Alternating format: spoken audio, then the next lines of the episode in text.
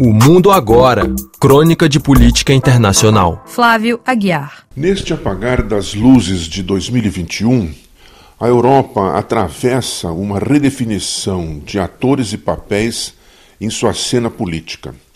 Na Alemanha, o novo governo ensaia seus primeiros passos interna e externamente. A ministra de Relações Exteriores do Partido Verde, Ana-Helena Baerbock, visitou alguns países da Europa a leste e a oeste. E o primeiro-ministro Olaf Scholz visitou o presidente francês Emmanuel Macron. Por sua vez, este enfrenta o desafio de assumir em janeiro a presidência da União Europeia por seis meses e a pressão do próximo pleito presidencial em abril, ameaçado pelo crescimento da direita tradicional e também da extrema-direita.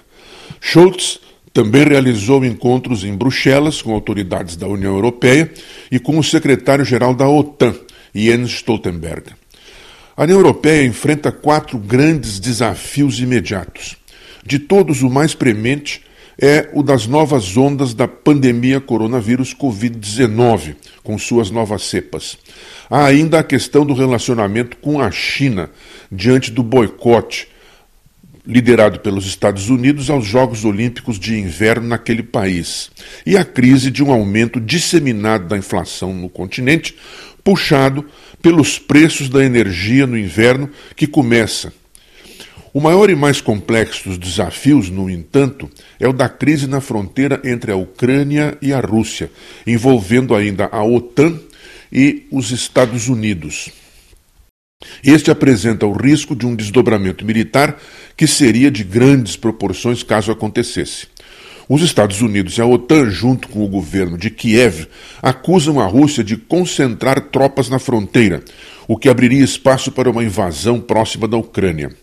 Por sua vez, o governo russo alega que a movimentação das tropas é defensiva e afirma que não vai aceitar a presença de tropas e mísseis da OTAN na Ucrânia, o que seria possível se este país passar a integrar a organização. Há um movimento separatista pró-russo na região de Donbass, rica em carvão e metalurgia, na fronteira entre os dois países. Essa região se estende até as margens do Mar de Azov, e a Rússia a considera um tampão estratégico, junto com a reanexada província da Crimeia, para o controle do estreito que liga aquele ao Mar Negro, onde tem aumentado a presença de navios militares de países da OTAN. No encontro entre Olaf Scholz e Emmanuel Macron, ambos reafirmaram a disposição de abrir um canal de negociação para obter uma solução diplomática para a crise, incluindo os governos russo e ucraniano. Essa iniciativa faria parte de um esforço para devolver à União Europeia uma condição de co-protagonista de primeira grandeza no cenário geopolítico. A pretensão é grande, mas o caminho é espinhoso e difícil, porque o presidente russo Vladimir Putin tem dado mostras de preferir uma interlocução direta com o norte-americano Joe Biden. E o bloco europeu dá sinais de fissuras constantes, com os conflitos entre a França e o Reino Unido sobre os direitos de pesca e o problema do acordo entre este, os Estados Unidos e a Austrália sobre a construção de submarinos estratégicos, marginalizando Paris. Para complicar mais este já conturbado tabuleiro, há a questão energética.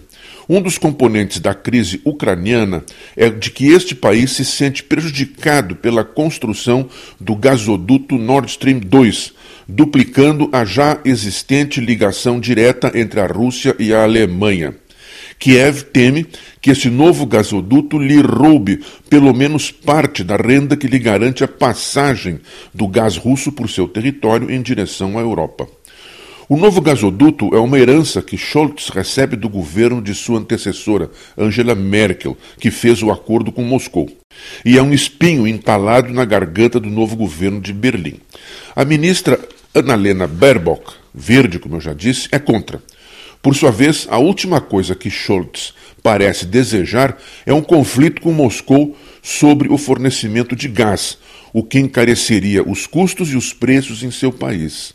E se o governo alemão rachar ou trincar, a União Europeia pode dar adeus a seu desejo de voltar a ser protagonista na cena geopolítica.